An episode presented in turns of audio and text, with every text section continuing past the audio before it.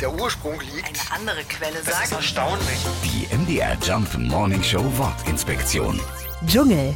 Der Ausdruck Dschungel für den dichten Wald in den Tropen stammt aus der indischen Sprache. Als Jangal oder Jangala bezeichneten die Menschen in Indien eine Wildnis, aber auch ganz allgemein den Wald oder eine Wüste.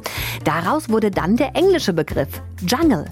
Die Übersetzung ins Deutsche holperte im 19. Jahrhundert ein bisschen. Selbst der Duden war unsicher und so gab es auf Deutsch den Dschungel, den Jungle oder sogar Dschungel. Heute benutzen wir das Wort vor allem auch, wenn wir im übertragenen Sinne etwas Wirres oder einen Durcheinander zum Ausdruck bringen wollen.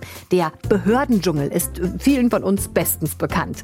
In der Natur gibt es den Dschungel streng genommen nur in Südostasien, ganz im Gegensatz zum Urwald, der auch hier bei uns im Osten vorkommt. Im Nationalpark Hainich in Thüringen gibt es zum Beispiel den größten unberührten Laubwald in Deutschland.